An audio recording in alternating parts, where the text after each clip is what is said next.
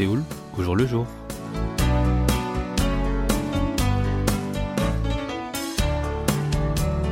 Bonsoir à toutes et à tous, ravi de vous retrouver pour cette nouvelle édition de Séoul au jour le jour.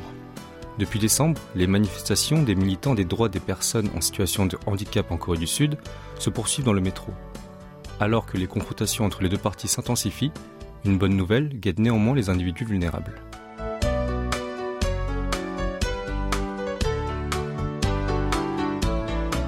Dans le cadre d'un plan visant à étendre les soins de santé publique pour les laisser pour compte, la ville de Séoul construit une deuxième clinique dentaire exclusivement réservée aux personnes en situation de handicap qui ouvrira ses portes d'ici 2024.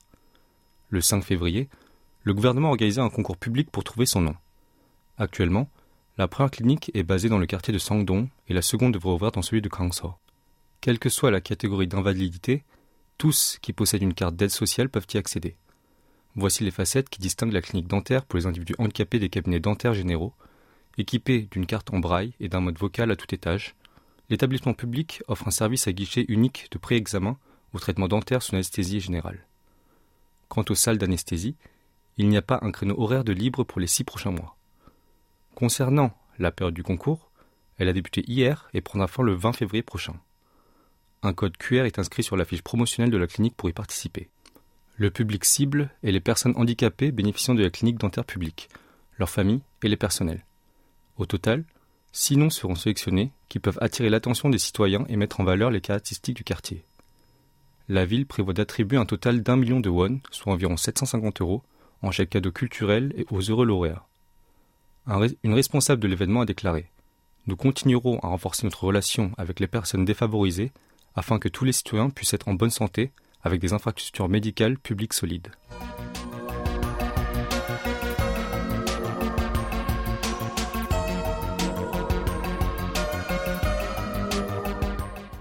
Le supérieur hiérarchique est en effet un facteur déterminant pour l'équilibre entre la vie professionnelle et privée, voire pour le bonheur au travail chez les Sud-Coréens.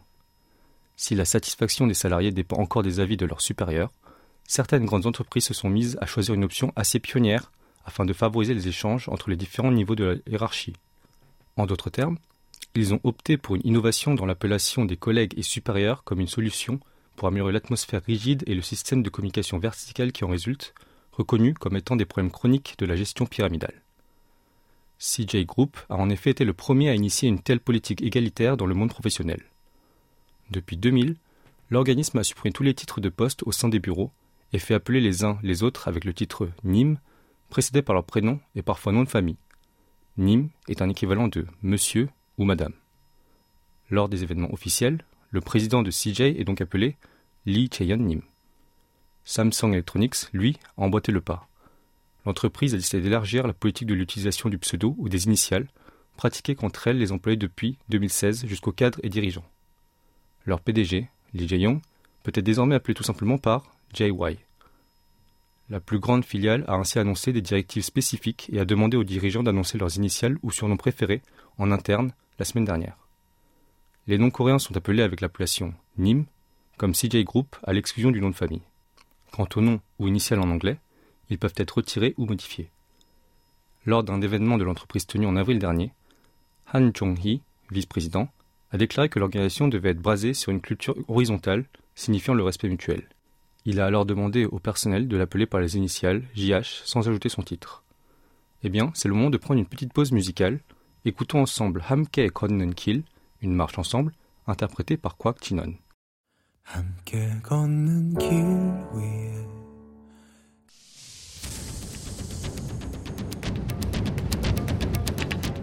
Vous avez aimé, vous avez détesté, vous avez adoré. Faites-nous part de vos réactions en nous écrivant à french.kbs.co.kr.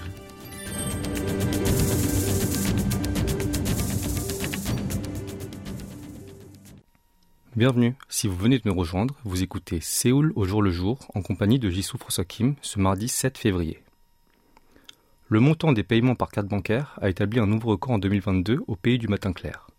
En effet, selon l'Association coréenne des crédits et des finances, cette somme aurait dépassé le milliard de won en 2022, soit environ 740 milliards d'euros.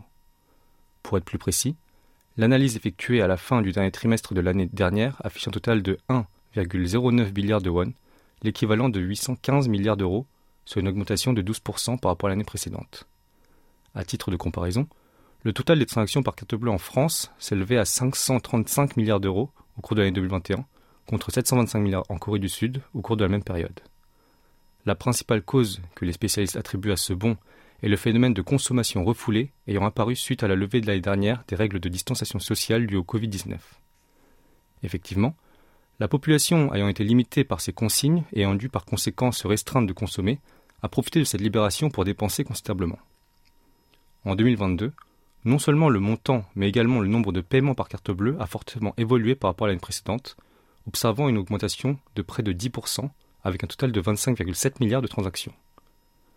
Les nouvelles grandes dépenses se situent dans plusieurs secteurs tels que l'hôtellerie et la restauration, qui ont été nettement plus fréquentés par la reprise de vols aériens, des agences de voyage, ainsi que l'assouplissement des réglementations nationales et internationales en matière d'immigration. Le montant total annuel des transactions par carte bancaire de 2022 a augmenté de 24% dans les domaines de l'hébergement et de la restauration et de 63% pour l'industrie du transport, la demande de vol aérien ayant inévitablement été faible l'année précédente. Un autre facteur intéressant est l'augmentation fulgurante des achats en ligne qui s'effectuait pendant la période intense de distanciation sociale, durant laquelle une grande partie de la population ne pouvait quasiment que dépenser depuis son domicile. La démocratisation des lecteurs de cartes bleues dans les marchés traditionnels a également entraîné l'accroissement du nombre de permis par carte. À noter qu'il y a eu un effet de base lors du quatrième trimestre de l'année dernière, causé par les subventions nationales versées un an plus tôt en raison du Covid-19. L'Association coréenne des crédits et des finances estime qu'un ralentissement économique va suivre cet effet.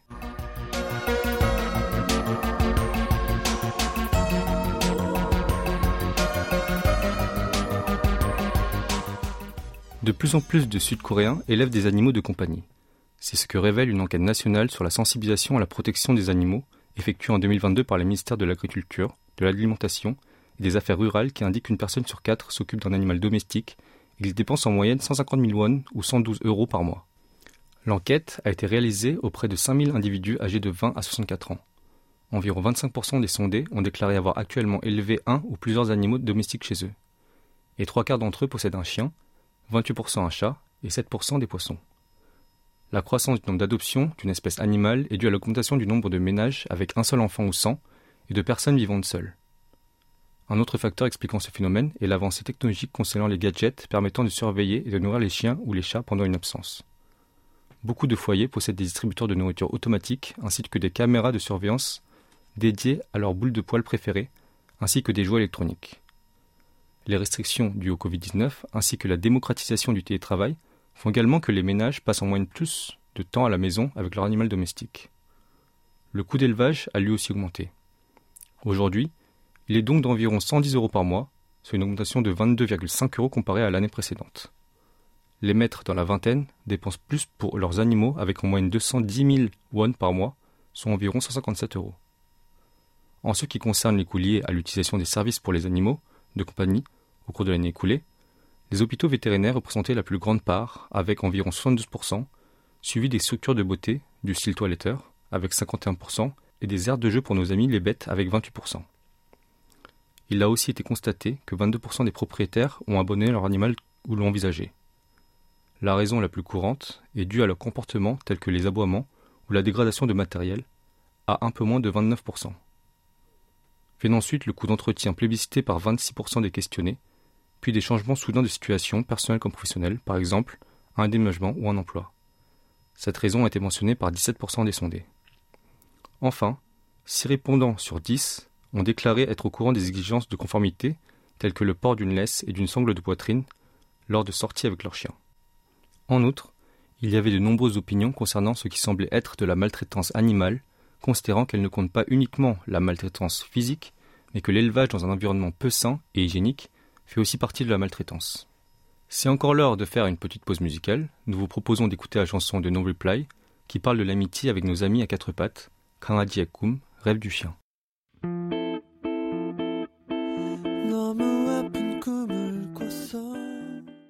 Alors que la bande dessinée sud-coréenne, appelée Webtoon ou Manhwa, continue à conquérir le cœur des lecteurs étrangers, elle n'échappe cependant pas au marché noir des contenus reproduits.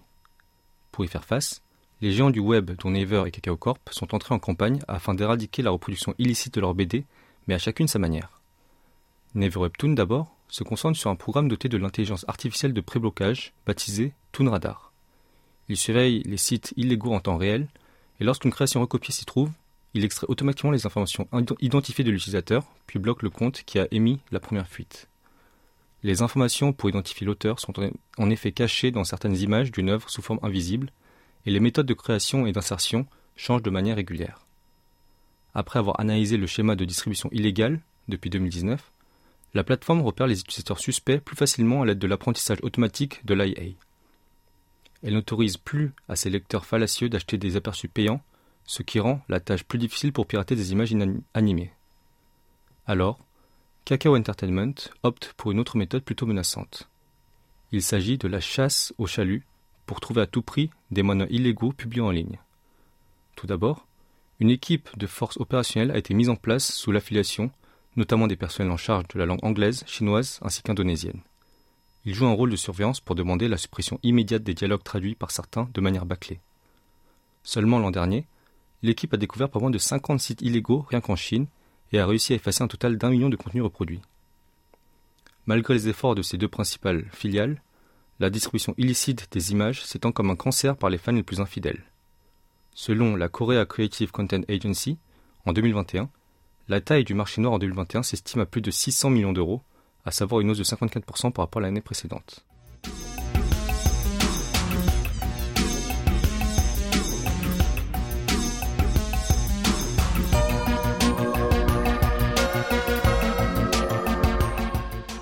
Le monde bouddhiste coréen va amplifier son champ d'activité pour revitaliser le séjour au temple qui attire de nombreux visiteurs.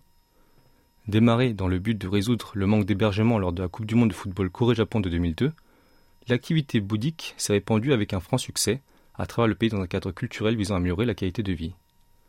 Afin de mettre un projet concret en place, Cho Kei, le plus grand ordre bouddhique en Corée du Sud, prévoit de mener une recherche sur les effets positifs du Temple Stay, sur le renforcement de l'immunité auprès de 100 participants dans une dizaine de monastères. Les résultats seront annoncés dans l'année selon l'organisme. Ce dernier va accélérer également le développement des programmes d'activité, comme par exemple comment approfondir sa pratique de méditation et de guérison, pour les étendre aux temples de chaque région. Pour y réaliser, certains adeptes bouddhistes sont déjà en cours de formation. De plus, des recherches sur la salle dédiée à cuisiner des repas bouddhiques, dit Kongyang Kan, sont effectuées. La vie quotidienne et les valeurs culturelles des pratiquants seront donc mises en lumière, et en vue de la propagation des mets végétariens à grande échelle, certains d'entre eux recevront le titre de maître en la matière. Tout en maintenant les programmes existants destinés surtout aux laissés pour compte de la société, comme les personnes en situation de handicap, les familles monoparentales, celles endeuillées par un suicide ou bien les travailleurs migrants, l'organisme religieux cherche aussi à élargir la portée du séjour au temple au secteur privé. Actuellement, les RH de certaines entreprises incitent leurs employés à y participer dans le cadre du bien-être interne. Le nombre cible de visiteurs est de 500 000 et le corps culturel bouddhiste se concentre sur l'attraction des visiteurs nationaux ainsi qu'étrangers pour établir le niveau d'avant le Covid-19. Le gouvernement prévoit dans la foulée de soutenir son projet en annonçant l'année de la visite en Corée 2023-2024. Avant de retrouver Elodie Stanislas pour Carte postale, nous vous proposons d'écouter un morceau d'un groupe de rock des années 2000, Love Holic, intitulé No Loa, viens avec moi.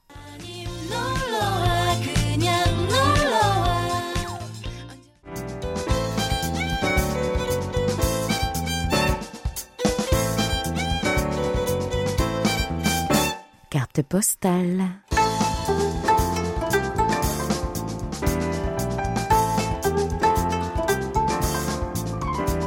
Bonsoir à tous. Pour ceux qui ont loupé le début de mes aventures et cette tentative de partir en voyage lors du flux migratoire du Nouvel An lunaire, voici le second volet, celui qui nous dira enfin si tout est bien qui finit bien, s'ils vécurent heureux et eurent beaucoup d'enfants, et surtout si j'ai enfin réussi à arriver à destination.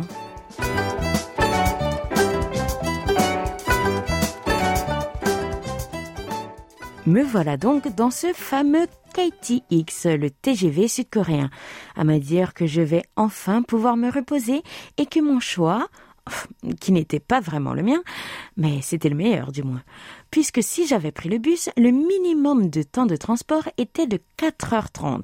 La météo des transports annonçait pourtant plus de 6 heures de trajet, de route et des embouteillages à ne plus finir. Alors croyez-moi, j'ai bien fait de me retrouver place assise dans un train. Bref, j'espérais pouvoir dormir. Mais c'est sans compter sur la présence d'un petit humain juste derrière mon siège, et des chansons, et des coups de pied, et des caresses, et des questions, sans cesse. Merci petit homme, grâce à toi je n'ai pas fermé l'œil.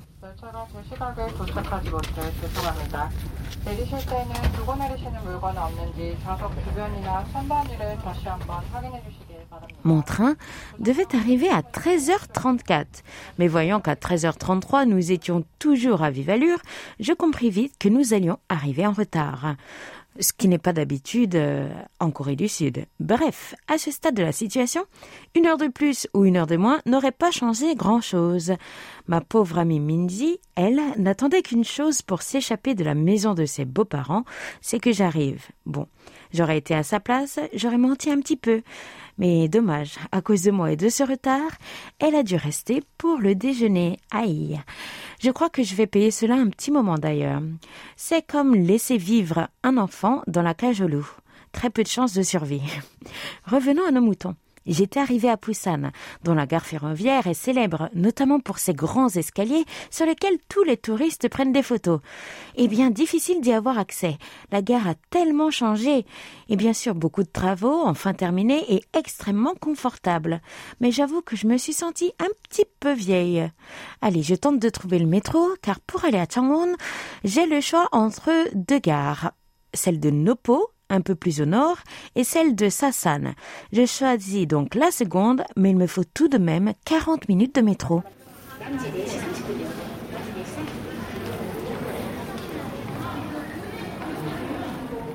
Quand j'arrive, il est 14h46 et un bus part à 3h. Je prends, c'est parti. Dans l'après-midi, je ne suis pas vraiment l'heure. J'ai perdu toute notion du temps. Je suis épuisée de tous ces allers-retours et ces trains manqués. Mais me voilà enfin, Minji très heureuse de me voir et sa petite fille, Lia, sur ses gardes en permanence. J'ai dû pour ça sacrifier ma petite balle de massage de couleur fluo. Mais bon, au moins, elle l'aime bien. Ce soir, nous ne nous rendrons pas chez les parents de Minji par contre. Après avoir tourné en rond un moment, nous décidons d'inviter les cousins à venir prendre le thé et les séparons des parents. Quand je dis enfant, comptez 23 à 40 ans.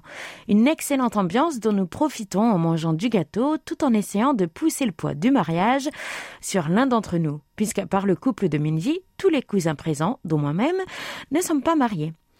Se séparer des adultes est donc une occasion de respirer un peu et de fuir toutes ces questions. Nous finissons par commander pizza, poulet frit, le tout arrosé de quelques bières et de cidre, pour terminer dans la meilleure ambiance possible. Ça passe bien. Le lendemain, ce sont les parents de Minji qui nous accueillent. Son papa est occupé à attirer l'attention de sa petite fille, très heureux d'être un papy, et sa maman est affairée en cuisine. Elle me gronde à demi d'ailleurs de faire un régime et m'explique tout de même qu'elle n'a ajouté de sucre dans aucun de ses plats et que je peux tout manger. Des plats de viande comme le bulgogi et le galbi, de la soupe de bœuf et de navet, ma préférée, et du poulpe, en passant par le yakpap, du riz glutineux mélangé avec plusieurs fruits Nous dégustons ce merveilleux repas, puis c'est le tour du CB. Nous préparons à aller saluer les aînés. Les parents de Minji s'assoient alors sur le canapé et nous nous alignons en face d'eux pour leur faire notre salut. Seibok mani Et hop, comme les autres, je reçois mon argent de poche. Yeah! Puis la mère de Minji nous regarde et nous dit avec humour que nous devrions travailler autant que nous avons reçu d'argent de poche. Pourquoi? Parce qu'il n'y a rien de gratuit dans la vie. C'est alors qu'elle sort des haltères et le tapis de yoga. Il faut faire du sport, nous dit-elle.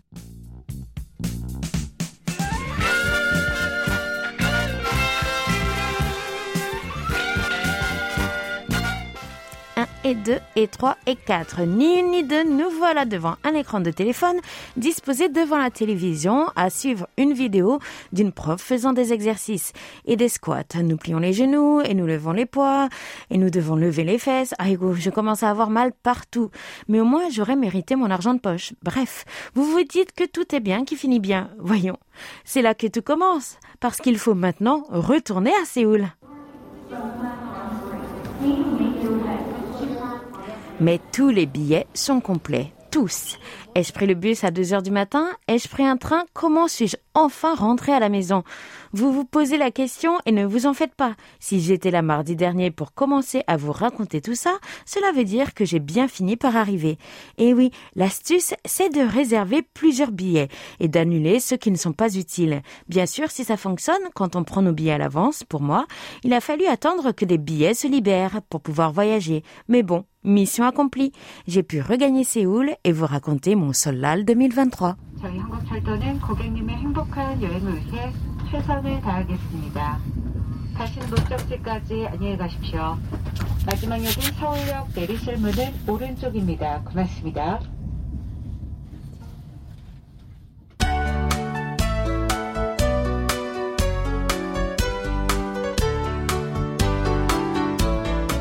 Ainsi s'achève ce nouveau numéro de Séoul au jour le jour. C'était Lee Chang-yeon et Jisoo Kim à la rédaction et au micro, avec Oh Ha-young à la réalisation. Merci de nous avoir suivis et nous vous souhaitons une très bonne soirée.